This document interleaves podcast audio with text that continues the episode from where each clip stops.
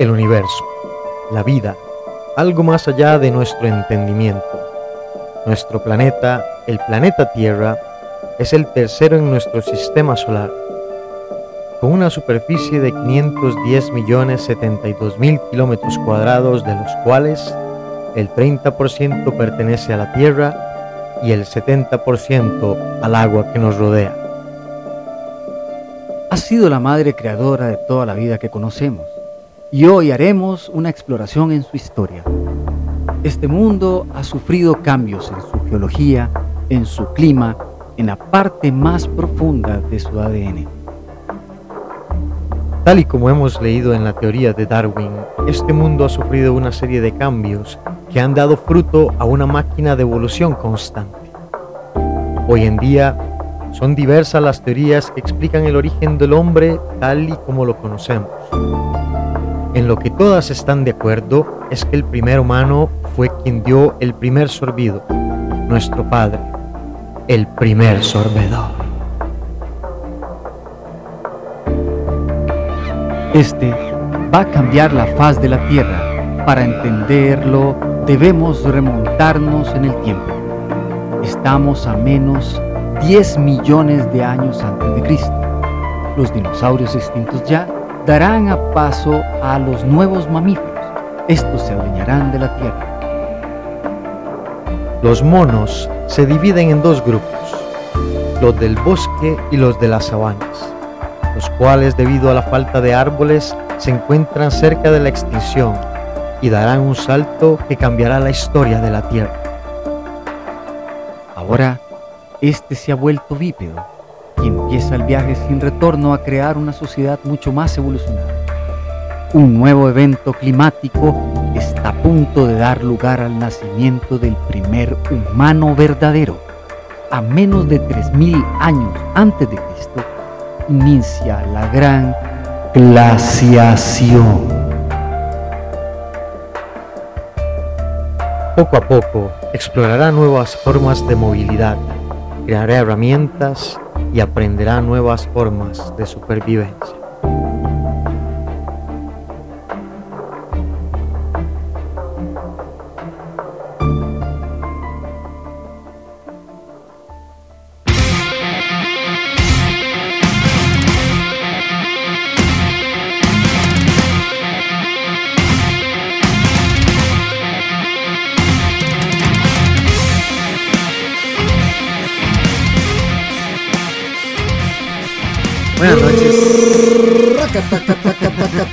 Buenas noches.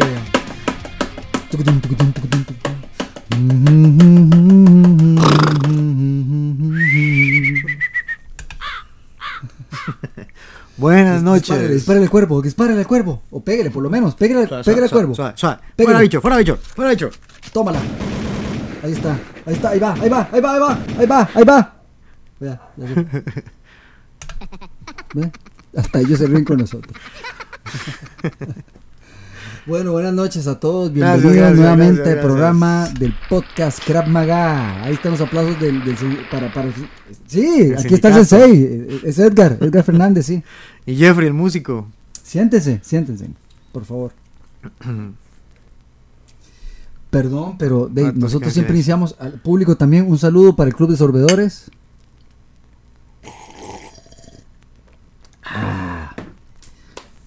Es que el programa pasado estábamos probando equipo, pero tuvimos unos cuantos problemitas técnicos. Ahora tenemos problemas técnicos, pero Edgar parece tecladista de, de- de- de grupo de los ochentas. Todos los dedos estirados porque toca todas las teclas. sí. Estamos matando estática, Estamos, estamos, ahí estamos aprendiendo a utilizar unos nuevos aparatos que llegaron para nuestro Podcast. beneficio. Sí, sí, interesante. Número 49 ya. 49 podcast. Hoy, eh, ah, sí. No, ¿cómo? ¿Cómo? 49 podcast. yo estaba ahorita para hacer un poquito la introducción. Vamos a hacer una entrevista, ¿verdad, mi querido? Una entrevista hoy, vamos a tener una con- entrevista importante. con una muchacha eh, venezolana que nos va a compartir un poquito su impresión al estar viviendo ya aquí por un tiempo en Costa Rica y después de haber salido de su país por lo que ya sabemos que está sucediendo en su país. Eh, ¿Algo más que quiera añadir, Edgar? Sí, realmente lo que, lo que queríamos conversar con ella era que, uno, que nos contara su experiencia, dos, de que nos hablara un poquito del panorama político que ella ve, cómo aparece Costa Rica, por dónde cree que vamos, de qué tenemos que cuidarnos, de si Sí, alguien ya pasó por ahí, ya se sabe el camino, ¿verdad? Claro. Eh, simplemente es una anécdota, ¿verdad? Creo que a todos nos enriquece escuchar lo que pasa afuera de alguien que está adentro. Sí, por supuesto.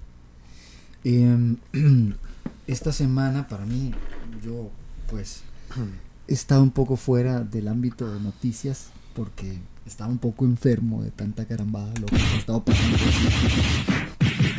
Lo ha golpeado la vida. Así me ha golpeado la vida.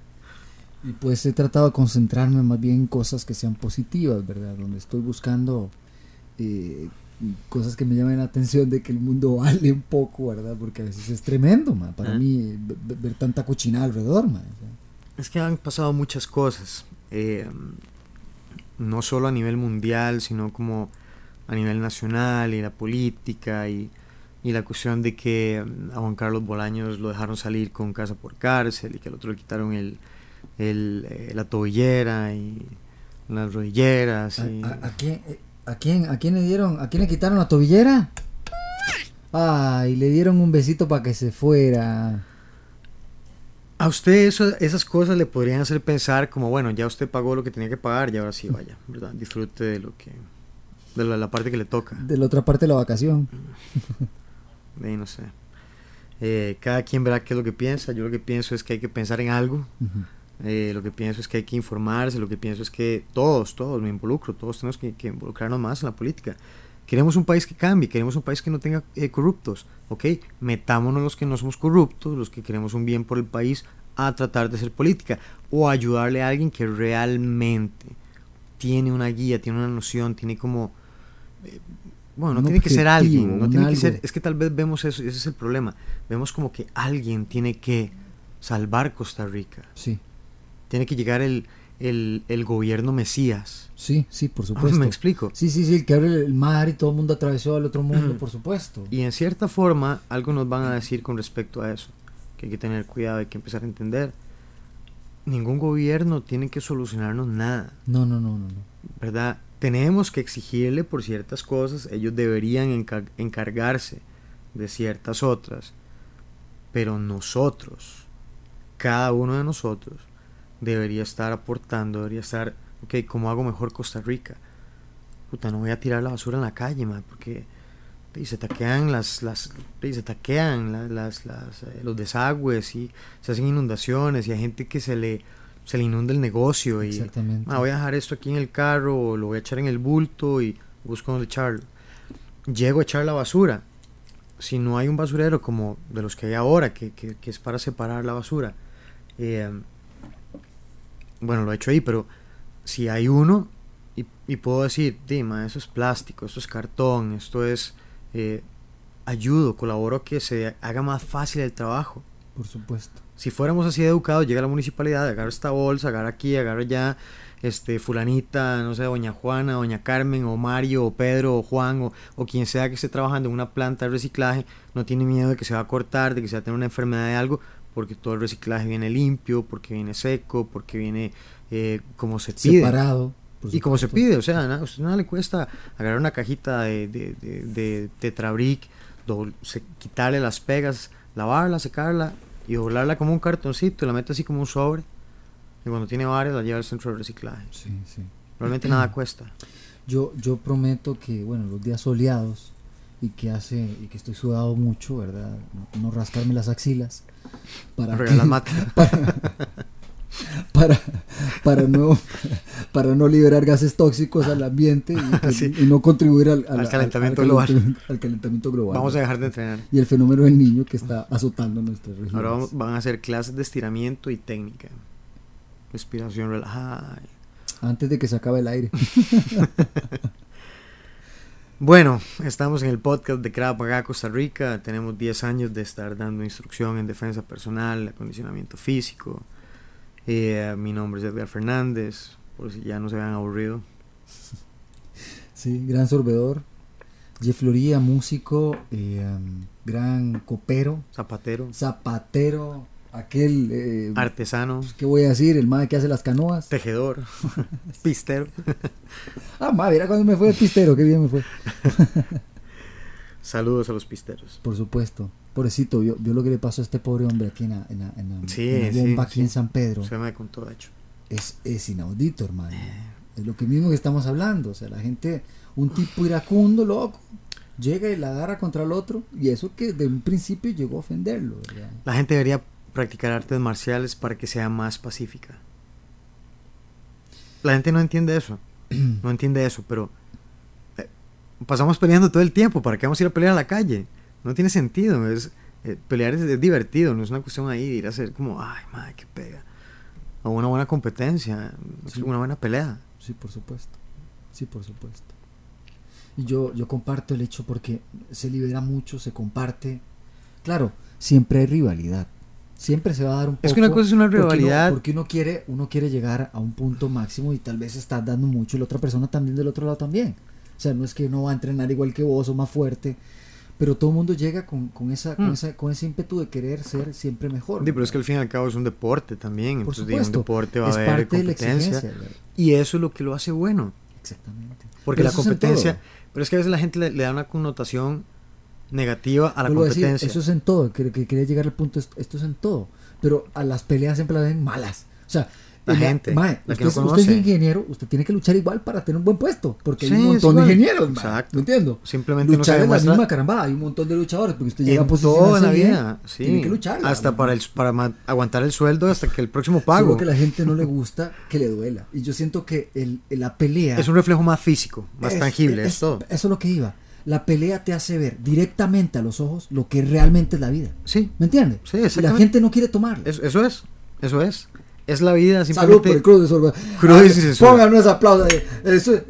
la gente, un toque, la gente quiere escucharse. Póngale, póngale, póngale el micrófono para que se escuche. La campana, la Gracias, campana. gente. Pura vida. Buena nota. Qué buena nota la gente Qué aquí. bueno. Estamos en Setillal de. ¿Les parece bueno el programa? No, no es un chiste, era una pregunta. Era una pregunta. Ok. ¿Algún comentario interesante del podcast? Qué bonito, la gente nadie quiere comentar nada. ¿no? Ya creo que ya se fueron más bien. Se fueron, se vinieron. Pues sí, entonces para mí, para mí ese es el, el- el hecho de que la gente, claro, man, es que es el contacto directo, algo que va a oler. Es que cualquier- desde el principio. Tú sabes que, todo el mundo sabe que para empezar, primero eh, la parte física es, es, es increíble. Primero tiene que agarrar, tiene que agarrar uno agarrar esa, esa, caramba. Yo le digo a la gente, "Ma, sí. Yo, yo recuerdo siempre las primeras semanas de cualquier cosa. Por ejemplo, la primera semana cuando empecé hacer ejercicio, me dolían tanto las piernas, mano. O sea, me temblaba todo, me temblaba todo, lo juro que me temblaba todo. No, y si uno llega tal vez, eh, digamos, si usted empieza en una buena academia y trabajan fuerte, hay gente competidora, entonces llegue- cualquiera llega a la primera clase y pasa como una semana adolorido. Pero hay unos que llegamos y decimos, esto es lo que yo quiero. Por supuesto, Eh, un martirio, pero esto es lo que yo quiero. por supuesto. Pero eso, eh, y yo le hago un saludo a, a- a toda la gente que practica artes marciales, Krav Maga, Judo, Jiu-Jitsu, Karate, Kyokushin, este, Taekwondo, Kung Zampuyo, Fu, etc. Este, Traido. Eh, sí, Traido, sí, sí, traido, este, todos los grupos musicales y las bandas y todo lo que quieran, Exactamente. eh, que realmente sea como real, ¿verdad? No, no, no que sea alguien que se quiso inventar algo y no tiene ni experiencia, sino como, hablo de artes marciales como de verdad, la gente que, que hace artes marciales de verdad, Sí, sí, no sabe a quién- y, y cantonés. sí, sí, sabe, sabe a quién va dirigido este Sí, por comentario. supuesto. este, qué buenas, qué buenas las artes marciales. Sí, Porque eso que usted dijo, digamos que es un reflejo de la vida, eh, eh, exactamente eso es. el Es- es un reflejo Es, es el touch completo. man. Directo, si la vida te va a bofetear ahí, el compañero te va a pasar por encima, va a llegar alguien mejor que uno, más fuerte, más grande, más rápido, más inteligente, más atlético, más todo. Y usted aprende a ser humilde y usted aprende a reconocer, eh, por eso hablaba que la competencia no tiene que ser algo, algo negativo. Porque, por ejemplo, cuando estamos en un grupo, estamos en una academia, somos como una familia. De hecho, El problema es que a veces hay gente que ve como entonces las demás familias son como mis enemigos. Y como, man, no, son otras familias, es todo. O sea, realmente, realmente, ¿por qué, por qué normalmente y hay familias que comparten. en las, en las artes marciales eh, tradicionales es exigido saludarse antes de empezar un combate? Es un respeto Es un respeto porque los dos cuerpos se van a prestar para trabajar. para trabajar. Eso es. Sí. Y la gente no lo sabe, Sí, solo porque- creen que solo van a luchar y pegarse. No, no. Sí, tal vez la gente no entiende, por ejemplo, que, que, que un peleador que se mete en una jaula de, de, de MMA. O sea, es una persona que está rompiendo un montón de límites. Primero, el temor de meterse ahí porque van, van a meterse con alguien que tiene toda la intención de lastimarlos. Sí. Número uno, usted no se puede meter si usted no está listo. O no debería. ¿Verdad? Y cuando uno se mete y no está listo, inmediatamente como que, ¿Y qué despegó ahí? El, el, el- el avión a KLM. no sé, el aire, el aire El aire acondicionado. acondicionado del avión. Es que estamos aquí en, en el aeropuerto Juan Santa María transmitiendo directo. Mm. Entonces, pero lo que yo digo es, cuando, uno- cuando uno está ahí como en, como en, en un grupo, en Sí. una selección, en algo, todos somos compañeros, todos estamos compitiendo, pero es una competencia sana. O sea, yo sé, yo sé reconocer cuando, ma, hoy estuvo bien, ma, qué, qué rico me agarró, ma.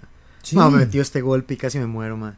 Sí. Qué dicha que usted es mi hermano, porque si no, o sea, Yo- me explico, yo- es esa camaradería. Yo siempre agradezco a, a- a todos mis compañeros cuando estamos trabajando. Yo siempre le digo, "Mae, ¿sabe qué es lo bonito? Que me golpee. que me golpee usted, mae. No, quiero decir, realmente, porque si me diera alguien que realmente no me quiere afuera en la calle y yo me descuido. ¡Ay, ay, pero, señor! ¡Edgar! ¡Ah! Porque miseria, ma puta, la espalda, hermano. Sí. Me pongo- es que me agarró por detrás.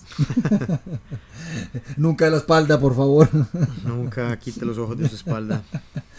No, pero a- hablando en serio, ma, eh, siento yo que, que hay que agradecer, hay que decir gracias porque son esas personas que también como uno llegan a luchar contra el temor de sus propios miedos, Claro. del, del miedo a la calle, el miedo a un montón de cosas, en fin. Cualquiera que se meta en una cosa. competencia o a pelear o algo, usted tiene que tenerle respeto. Aunque no sean artes marciales. O sea, usted irá a competir 100 metros. Us- Usted va a ir a... Realmente usted va a ir, en cierta forma, incluso, ¿por qué no?, a exponerse a hacer el ridículo Por supuesto. enfrente de alguien. Por supuesto. Y que la gente se ría y que, mira, este man que sí es malo. Pero, pero ellos no tienen el coraje de entrar, ¿verdad? Vamos a manotearnos. Ni siquiera tienen el coraje de entrar a una clase. Yo me- yo me- Entonces, ¿verdad? Es irrespetuoso cuando la gente, eh, no sé, se burla o algo.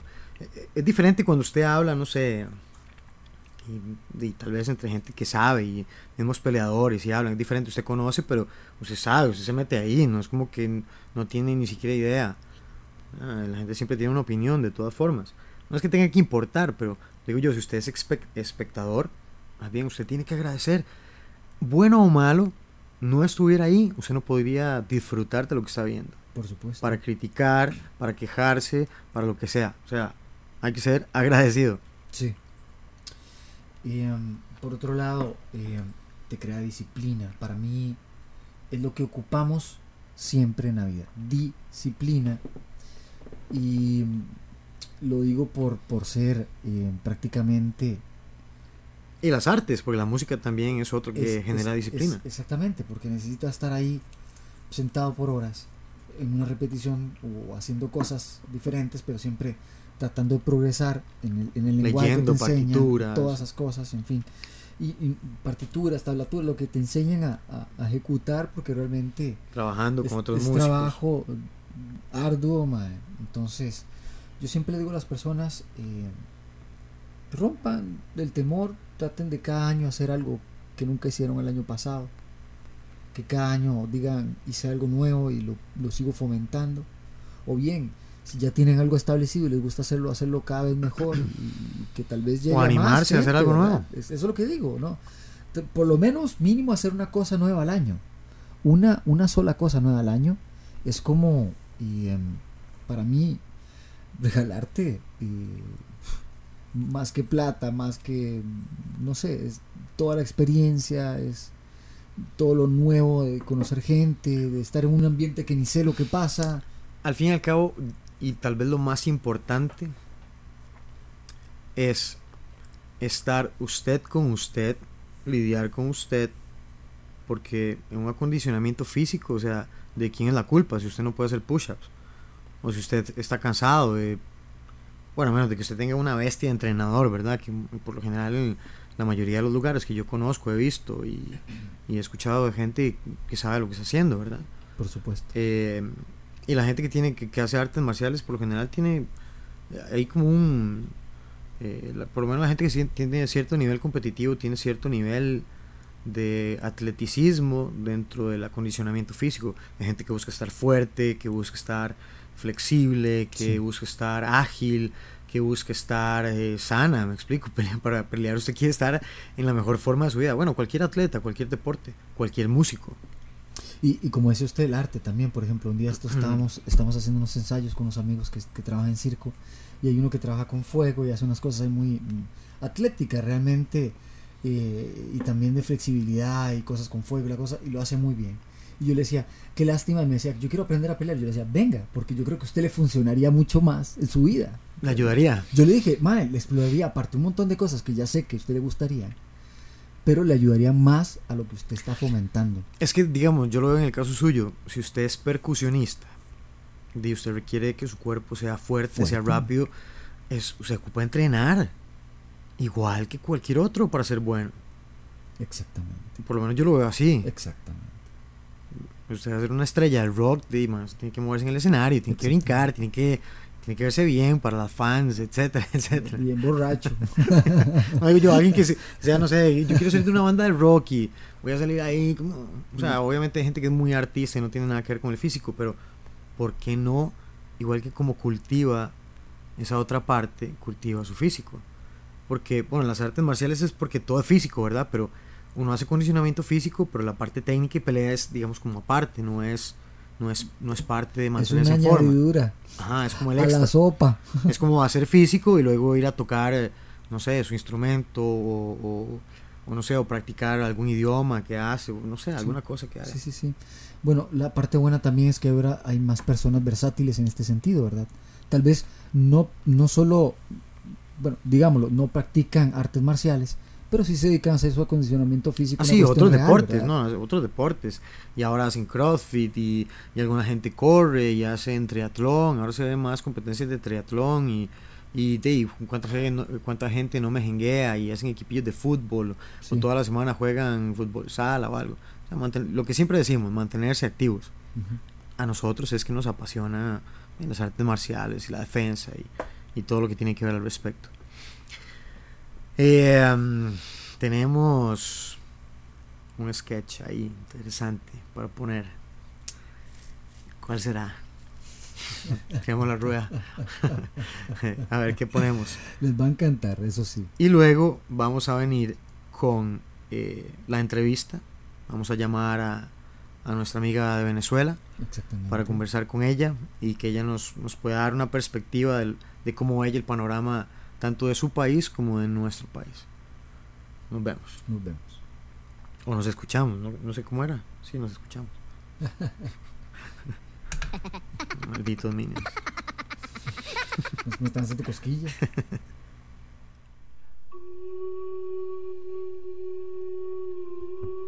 CRR, CRR, CRR, CRR, CRR. salud, salud muchachos.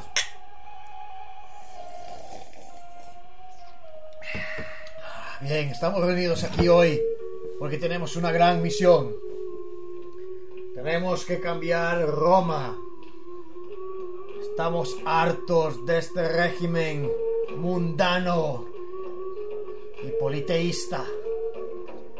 Esta CRR empezará esta noche con su primer misión de aniquilación de soldados romanos. Señor, dime. Dicen que los centinelas se aproximan. Vamos. Vamos a tener que empezar antes de tiempo. Vamos. Vamos, muchachos, desplieguese. Vamos todos. Vamos.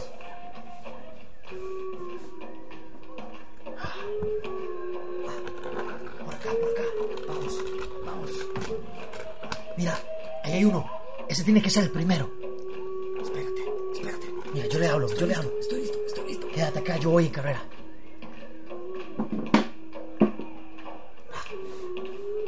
Apenas te dé la señal.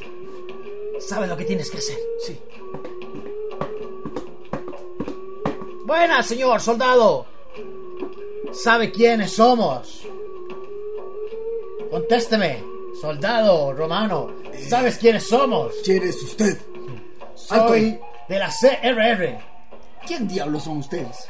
Cristianos romanos revolucionarios. ¿Eres acaso tú el hijo de Plutarco? Eh, ¿cu- ¿Cuál Plutarco? ¡Al que lo matan con el arco! ¡Dale!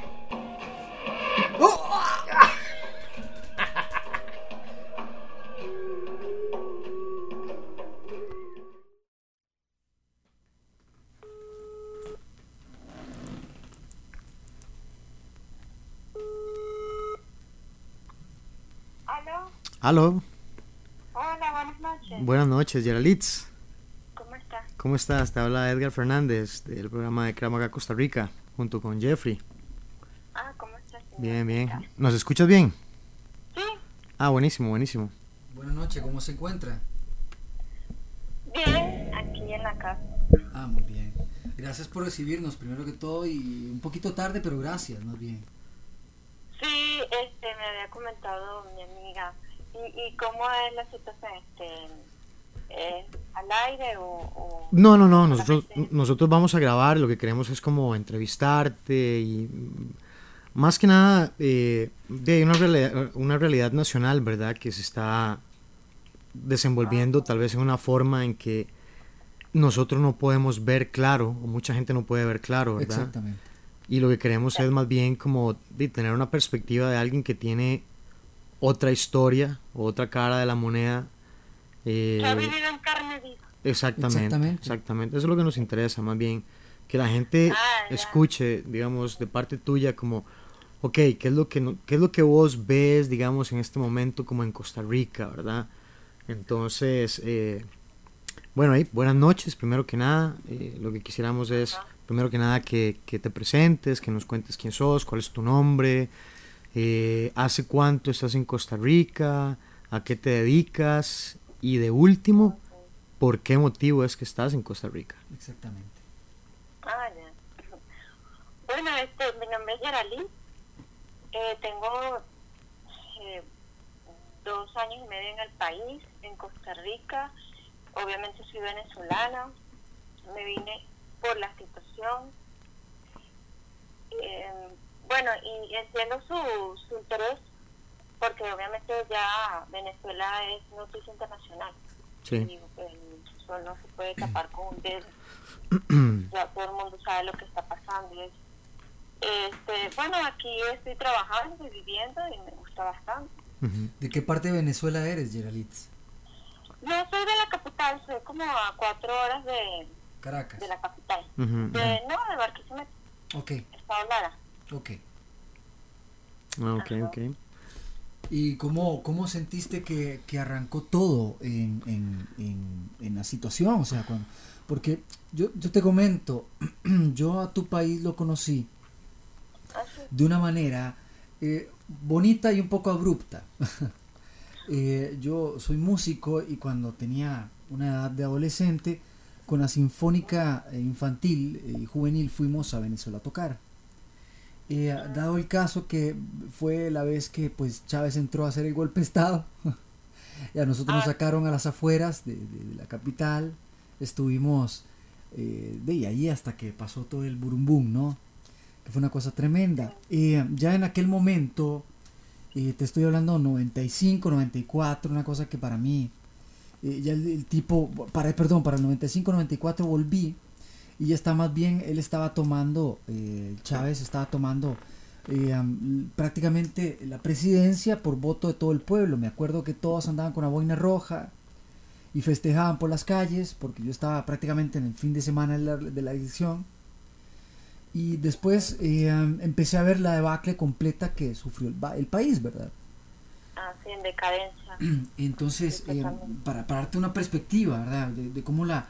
Te, te lo digo, aquí el país de ustedes era muy, muy... eh, um, y siempre ha sido importante, no quiero decir que, que- que ni lo voy a poner ahora que porque esté bajo el ojo. No, siempre que- han sido muy queridos los venezolanos y, en Costa y- Rica. pero sí se, sí se notaba mucho porque eh, se notaba todo lo, lo que podíamos ver que nos donaban, ¿verdad? Por ejemplo, no solo educación, música, sino también ah, parte televisiva, y, en fin, cine. Y, y, y, cuando empezó a decaer, fuimos, eh, pudimos tomar por un hecho de que había algo que estaba mal, ¿verdad? Y fue donde empezó todo, todo lo que pasó, pero por eso queríamos más bien que, que hablaras así, todo lo que, que sentiste, cómo, cómo fue que sentiste que empezó todo el rollo, ¿no? Bueno, cuando a, a, la fecha que tú te refieres que entraste a, a Venezuela, pues yo estaba pequeña. Claro. ¿Cuántos años Eh, tienes? tenía Disculpa. cinco años y eso. Pero este, se vio el alboroto y todo aquello. Y a la medida que fue creciendo, que fui creciendo y, y viviendo, pues ya fui entendiendo más la situación. Claro. Por supuesto. Eh, una pregunta, disculpa que te interrumpe. ¿Cuántos años tienes ahora? Yo tengo 29, Ah, Ok, ok. Ok. sí, nací en el 90. Ok, ok. Este, mi familia es totalmente opositora, Ok. Desde Todo- siempre. ¿Todos están fuera del Entonces país? ya- Ah, ¿Todos están fuera del país? Están fuera del país, pero no en este país. Claro, entiendo. Sí, pero Ajá. fuera de Venezuela, digamos. Entonces, bueno, pues yo, yo, lo- yo ahora sí con mi, con mi adultez y mi madurez, pues, y con otras, otros dictadores que yo he visto la historia de otros dictadores, Por supuesto. puedo decirte que, pues, tú cuando llegaste allá viste como un apoyo a él, con mucha gente vestido de la misma manera o el color, Claro. y es porque eh, es- estas figuras, eh, tipo como él, dictadores, eh, dominantes, tienen como una personalidad característica. Es una patología. Claro. Ellos su idea la llevan. Entonces ellos sí alcanzan este apoyo pues de, de la gente porque ellos em- empiezan entrando como el apoyo al pueblo, a los pobres, y no sé qué, se Por van ganando el supuesto. corazón, todo aquello. Y también ellos profundizan en que en, en ganarse las cosas gratis. Gratis. Sí. Tú y yo sabemos que lo gratis y lo fácil no siempre es bueno. Nunca es bueno, normalmente, porque no hay esfuerzo. Bueno, no es que no esté bien las recompensas, pero eh, las recompensas vienen gratis porque hay esfuerzo detrás a veces, normalmente, ¿no? Exactamente lo que está Ujú, diciendo. Eh, gratis y todo eso, pero a, a precio de qué? A precio de un voto, a precio de, de seguirlos a ellos, a, a aplaudirlos así, y obligatoriamente. Claro, claro. Por eso es que muchas personas ahorita son perseguidas porque si no los apoyan se persiguen y todo eso. O, ejemplo, negocian la comida, por ejemplo. Si no Ujú. votas por mí, este, no, no, o este mes no te vamos a dar comida, cosas así. Claro, Que ya no son negociables, nada. por Sí, supuesto. sí.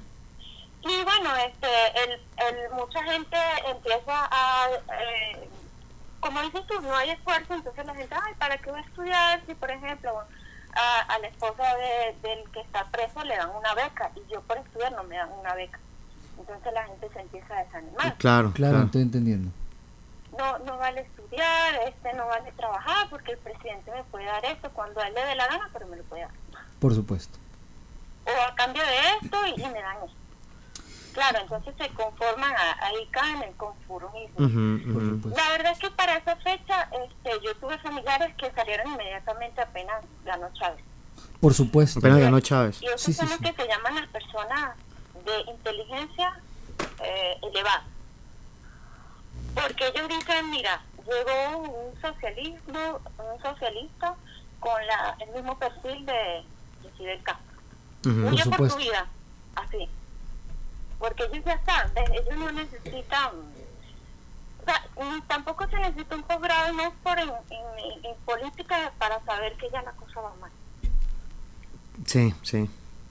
Por supuesto. Todo se fue decayendo poco a poco. ¿Qué pasa? Que, que Chávez este, Sí. lo, lo eh, no se veía así tan de repente, pero cuando llegó Maduro todo se fue a plomo, Por supuesto, ya entiendo. Claro. abajo. Esa, esa, era- esa, eso era porque quería, quería interrumpirte en ese momento por lo mismo. Porque siento que, bueno, eh, como dices claramente, eh, hubo un gran cambio. Eh, por supuesto, apenas el, el- el- el tipo entró en, en su puesto, hablando de Chávez, ¿verdad? Por supuesto. Y que toda esta migración de personas que yo también vi que salieron porque tenía también muchos amigos que inmediatamente se fueron a países de Europa y de otras partes porque inmediatamente sabían que iba a empezar a, la debacle, ¿no? Sí. Ahora bien, como dices tú, eh, llegó Maduro al poder y todavía peor. ¿Qué fue lo que empezó a caer por primero, amiga, cuando llegó Maduro? La salud, por decirlo así, no sé, la parte del transporte, la toda, la vez. Es como que se cayó la, no, sé cómo le llaman la cortina. Claro. Ah, ok, ok, ok. Ya, ya no había que aparentar. Como que vamos con todo ya. Sí, ya no había que... ustedes saben quiénes somos, ya no hay careta y vamos a, hacer lo que No hace falta estar enmascarando, sí, aparentar. lo, otro es que ellos están recibiendo órdenes directas de Cuba. Para entonces estaba el Castro Vivo y el hermano y todas esas cosas y ellos siguen recibiendo este órdenes la verdad es que ya hay mucha gente con la de cerebro, hay gente que todavía sigue apoyándolos, no sé ni cómo, porque no tienen ni cómo comer. Esa es el otro, la otra cara del asunto, porque hay unas personas que sí se están beneficiando de esa situación, pero hay otras que no. Eh, yo, yo tengo una pregunta y es tal vez eh, el tema principal para nosotros, ¿verdad? Y, y el por qué nuestro interés de entrevistarte. Aparte que a la comunidad internacional realmente le ha, interesado mucho el, tema de Venezuela. En Costa Rica en este momento está pasando algo muy interesante que yo personalmente nunca había visto en la historia. nunca lo habíamos visto en la historia. Y es que se hizo un convenio eh, con Cuba en materia de educación. También se hizo otro en materia de ganadería y yo no sé cuántos más irán a salir. Mi perspectiva, mi perspectiva personal por una cuestión de historia. Yo conozco a, muchos profesionales cubanos, yo no tengo nada en contra de los cubanos ni de nadie. O sea, para nada, no, para nada. Eh, eh, y siempre he conocido cubanos con una excelente personalidad, personas súper atentas, educadas, etcétera, etcétera. Pero Costa Rica ha sido una de las democracias más sólidas de América Latina y Cuba no es el mejor representante de eso. ¿Verdad? Nunca, nunca ha sido un representante que vaya afín a la doctrina de vida política que ha tenido Costa Rica en, los últimos 200 años. Por lo menos. Por lo menos, ¿verdad? Hasta el día de hoy. Eh, yo lo que digo es, número uno, a mí me parece que pedirle consejo en educación a un país donde la gente todavía está tratando de salir de Cuba, no, no me parece que sea como lo, lo mejor, ¿verdad? Ahora yo te pregunto, ¿qué tanto o es que es como difícil, ¿verdad? Tratar de plantear la, la pregunta. Es como, eh, ¿Estaremos nosotros empezando síntomas de algo similar a lo que han vivido otros países de la región, incluida Nicaragua, verdad? Bueno, cuando yo vi la noticia, toda esta semana estuvo transcurriendo eso, casi me muero. Porque, eh, o sea, siempre empieza por una relación así. Por ejemplo, en mi país empiezan por el petróleo. El petróleo. Por, supuesto, por supuesto. Hasta que ves, ya tenemos 20 años en Claro. Y entonces uno piensa, no, que un momentico, que no sé qué, no, pero es que se te va la vida, 20 años es la vida de un adulto. Claro, sí, si yo viajé a Venezuela en el 2003 y ya era prohibido eh, usar dólares y todo. Por supuesto. Ajá, sí, por eh, bueno, sí, la verdad, como tú dices, en educación ellos no son la, los más ejemplares, como dice la Biblia, por sus frutos los conoceréis. Claro yo, yo también conozco a muchas personas cubanas y son talentosas y han llegado lejos, pero fuera del país, porque dentro no se, se les opaca, se les reprime. Claro, por supuesto, por supuesto, por supuesto. Y están muy separados del gobierno. La verdad es que Costa Rica tiene que cuidarse. Geralitz, ¿tú, tú me dijiste que llevas dos años y cuánto? Dos años y medio. Dos años y medio. Dos años y medio. Ok viste las últimas elecciones que tuvimos, ¿verdad? Sí. Eh, eh, es prácticamente, eh, están, estamos pasando cuestiones políticas realmente fuera del normal de Costa Rica. A mí realmente me preocupa porque de casi nos gana esta vez un gobierno de, derecha extrema.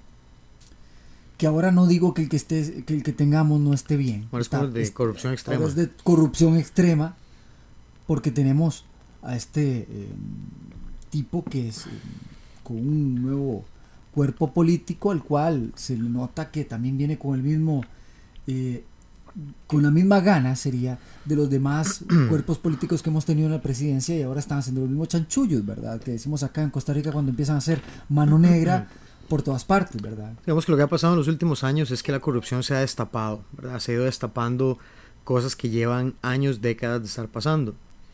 Eh, ¿Crees vos que Costa Rica, digamos, como pueblo, tal vez no tanto el gobierno, porque ya sabemos que el gobierno, si, si fueran a ir en una dirección, pues ellos no son los que van a tomar el cambio, ¿verdad?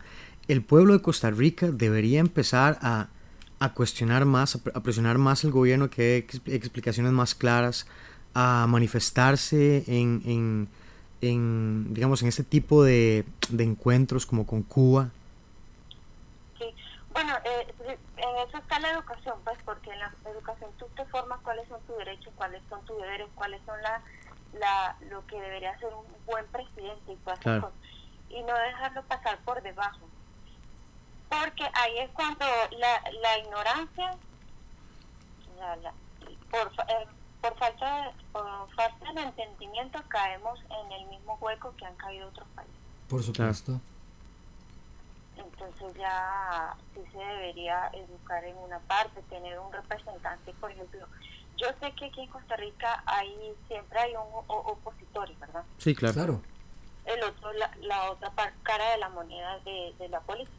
Debería o sea, haber un representante y que sea pues lo más honesto posible, porque sabemos que la política es muy, todo el mundo lo sabe, es muy corrupta. Claro, por supuesto, claro. por supuesto, por supuesto.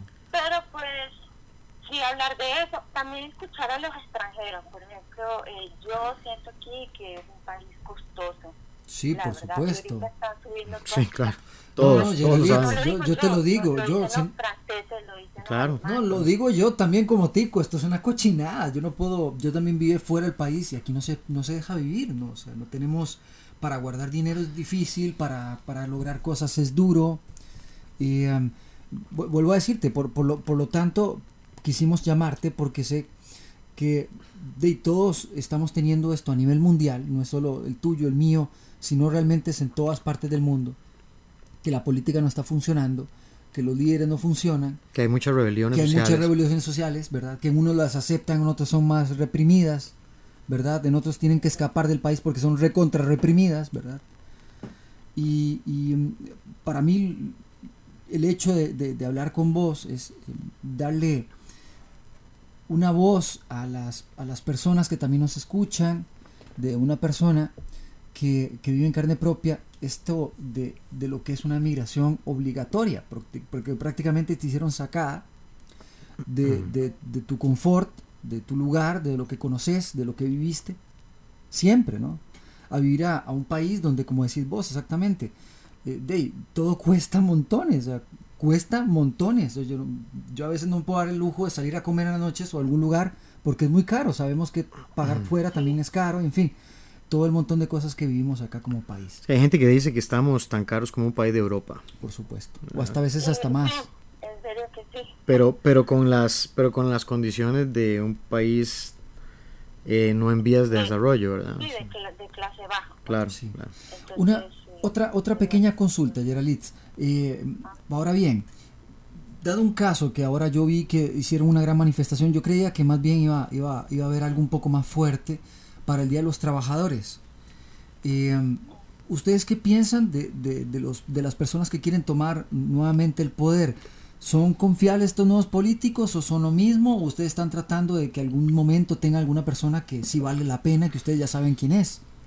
¿O no hay nadie por ahí?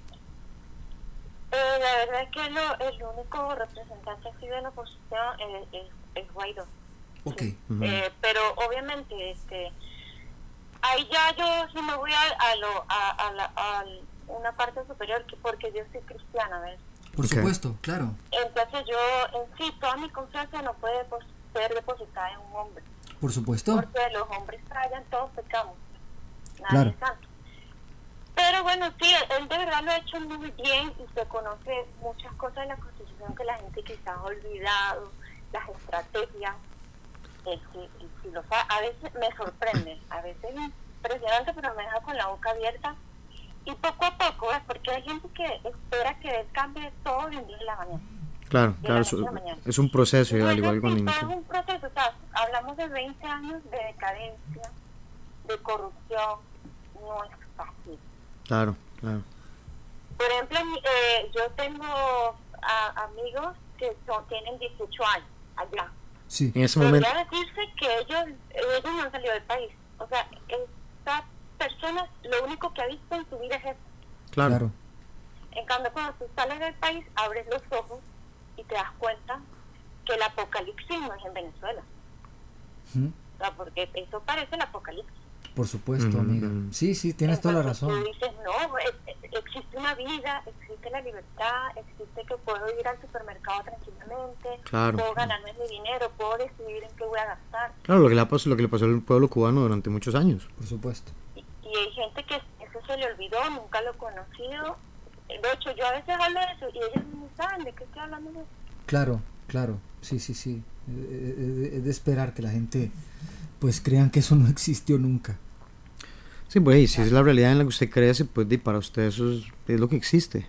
Yo pienso que los chicos también deben interesarse. Por ejemplo, yo a veces, yo le digo a mis compañeros de trabajo que son chicos, le digo, mira, ¿sabes? ¿Viste lo que pasó con, con que los cubanos están viviendo aquí con la educación?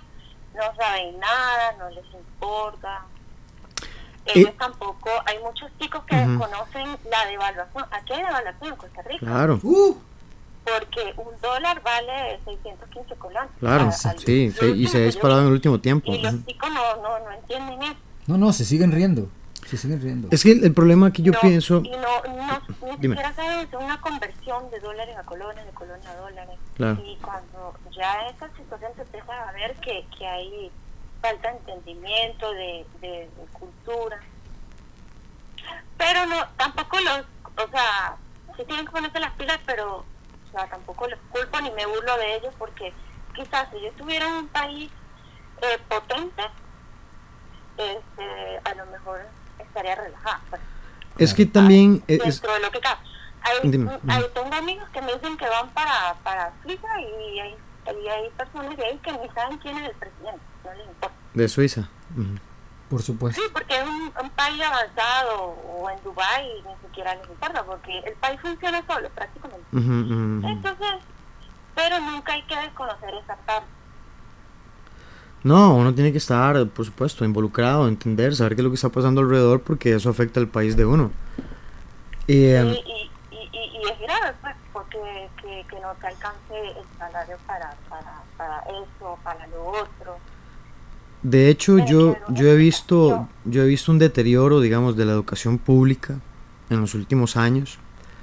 Eh, mucha gente critica que ha sido un descuido voluntario, ¿verdad? Porque gente menos educada es gente que pone menos atención a la política, es gente que se involucra menos, es gente que incluso pasa más ocupada tratando de sobrevivir para pagar sus cuentas, para mantener su familia, y además tenemos un sistema de tránsito que está pero colapsado hasta más no poder. La gente pasa horas de horas metidos en una presa. Entonces, eh, ese como luchar como con su vida a veces los deja como aislados un poco, que no es excusa, ¿verdad? Uno podría ir poniendo atención, viendo noticias o algo en el camino, pero a, a veces yo lo que pienso es que nos están como acorralando de una forma, ¿verdad? En que la gente no tiene tiempo. Lo que a veces a mí me preocupa es que en el momento que la gente abra los ojos sea demasiado tarde. Sí. Eso fue lo que pasó en Venezuela. Y, claro. Y, y entonces tal vez como para no, no quitarte tantísimo tiempo, me gustaría que vos, ¿verdad? Que tienes la experiencia, que has estado aquí ya un par de años, que ya conoces el país, que ya ves como en dos años hemos visto cambios de cierta forma fuertes, han habido casos de corrupción muy muy fuertes que al final no han terminado en nada. Eh, el único poquito que ha pasado ahora le dieron casa por cárcel porque tenía un problema en la rodilla. Eh, tal vez, ¿qué mensaje le podrías mandar vos, digamos, al pueblo de Costa Rica en este momento? Eh, ¿Verdad? ¿Qué, ¿Qué, te gustaría decirles? Como abran los ojos, pongan atención a esto, preocúpense por su país. no sé, ¿qué, ¿qué, qué, le dirías vos al, al pueblo de Costa Rica? Gracias.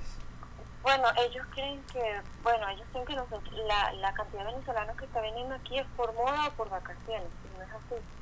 Hay un sentimiento fuerte, una rabia de que nos venimos de aquí y por algo estamos aquí. Ellos deben involucrarse, escuchar más a la gente que se acerca aquí para y enterarse más, porque es, los, yo veo a muchos chicos como en la zona de confort, Claro.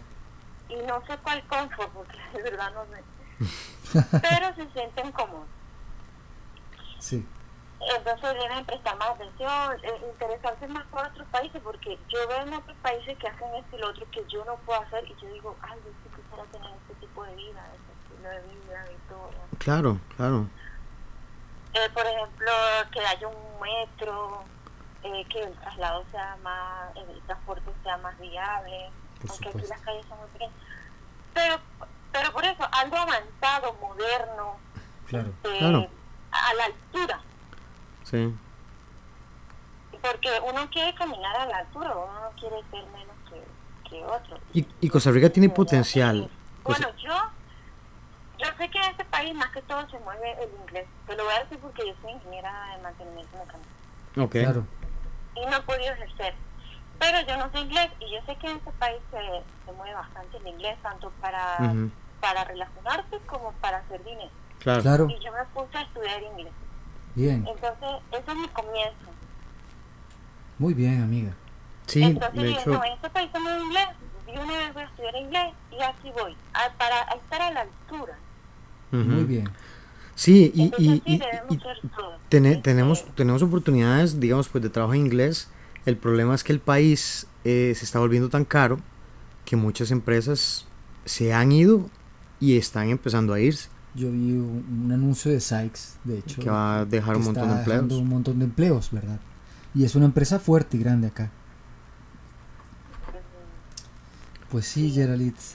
Eh, Bueno, eh, no, eh, Costa Rica eh, tiene mucho potencial, de verdad. Claro. gracias. Por eso debería- deberíamos aprovecharlo todo, porque yo, ya yo me estoy integrando. Por supuesto, amiga, más que integrada. Usted siéntase en casa. Entonces tiene mucho potencial y, y toda- hay mucha gente que todavía le tiene cariño, y toda- hay gente que todavía no lo conoce, entonces debemos sacar lo mejor de nosotros, Claro. eh, saber nuestras debilidades y fortalezas para, para tú enfocarte en eso, trabajar en las debilidades y mantenerte en las fortalezas, todas esas cosas. Gracias, Geralitz, porque realmente nosotros siempre nos enfocamos cuando hablamos Edgar y yo en que siempre puede ser peor, realmente. Es una de las frases más célebres que tenemos en Cremaga, porque realmente siempre pensamos que puede ser peor, ¿verdad? Dado en caso de que hay cosas que siempre eh, caen en una debacle, nosotros tratamos de buscar lo mejor y adaptarnos, ¿verdad? Para sacar lo mejor de, de- esto. Me gustan tus palabras porque de, eh, veo una persona que tiene ganas de, de luchar, de seguir adelante, aparte de todo lo que ha vivido y ha estado viviendo y todo lo que va a tener que seguir viviendo para poder seguir moviéndose en un país que tampoco es suyo, ¿verdad? Que le exige otras cosas, pero tu adaptabilidad, las ganas de, buscar eh, ese, ese, cambio, hace que estemos acá contigo compartiendo estas lindas palabras y cosa que te agradezco mucho, de verdad. Sí, siempre estoy abierta a hablar, de que sí, soy un libro abierto. Perfecto. Gracias. Muchísimas gracias por tu tiempo, Yaritz. Ha sido un placer y di, espero que Costa Rica te siga tratando como te ha tratado y di, los mejores deseos para el pueblo de Venezuela También. de nuestra parte. Bueno, amén. Mm, Muchas gracias. Muy buenas noches. Noche. Muchas gracias. luego, Hasta chao. luego, buenas noches.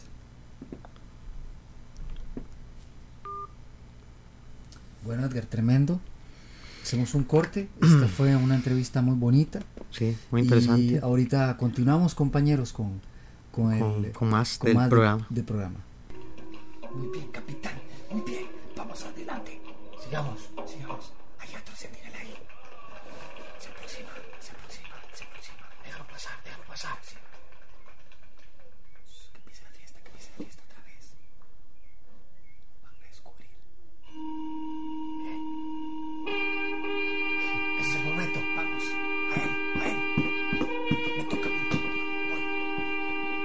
Hey, Centinela. Hola, Centinela. Hola. Dime, ¿qué haces aquí?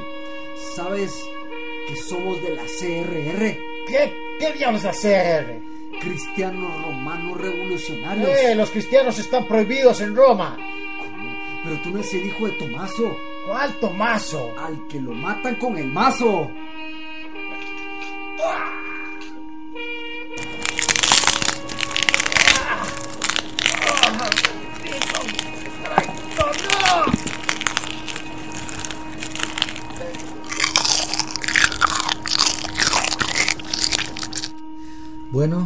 Interesante entrevista, me encantó.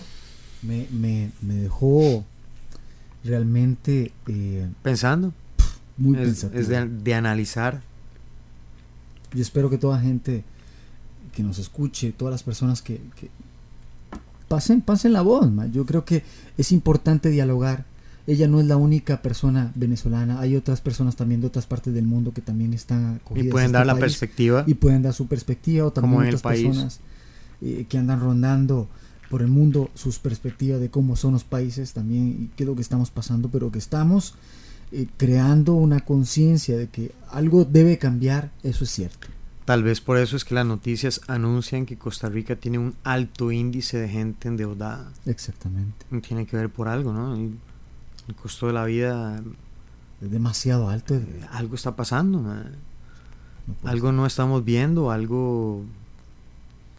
Algo no está, no está pasando. Ajá. No, no, no puede ser que... Pero bueno, todos tenemos que poner un granito de arena.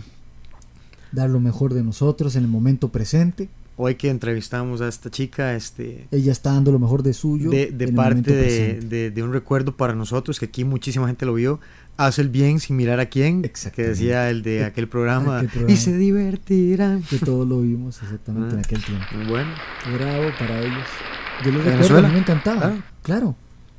eh, deseando que el pueblo de Venezuela tenga otra vez una Venezuela próspera. Una Venezuela Pacífica. libre. Una Venezuela Libre. unida. Ah, Una Venezuela educada como la que yo conocí. en paz, Una Venezuela linda. en paz. Exactamente. Bueno, un abrazo a todos. Nos saludamos. Síganos en las redes sociales, compartan el podcast, manden comentarios, quéjense, no sé. eh, Regale- Recuerden, solo amenazas no porque nos ponemos. Sí, no, algo- por favor, no, nada, nada feo. Eh, eh, cosas positivas, eh, manténganse animados, sean disciplinados. Eh, nos pueden encontrar en kravmagacostarrica.com, en Facebook, Twitter, Flickr, Tumblr, Instagram, eh, no sé, busquen ahí un montón. YouTube. Llegamos a un millón, más de un millón de vistas de un video. De un video de Krav Maga. Sí, más de un millón de vistas. Así que lo publicaremos también para que las personas puedan verlo en, el, en, el, Y no lo pusimos hace mucho, en la página del cat- hace como tres años. Sí, exactamente. Un millón. Entonces lo compartiremos. Muy bien. Buenas Nos noches. vemos en 3, 2, 1. Chao. Chao.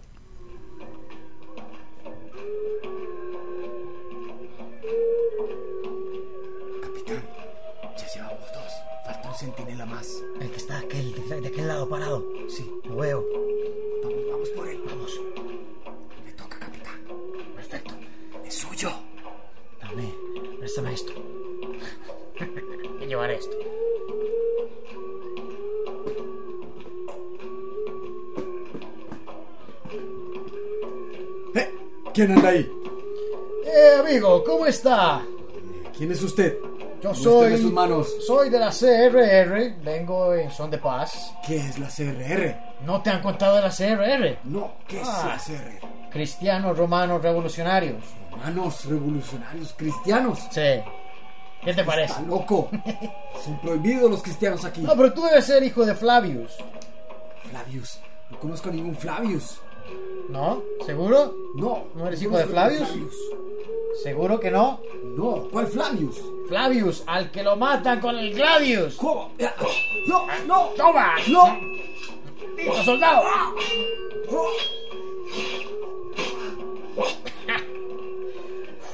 Excelente.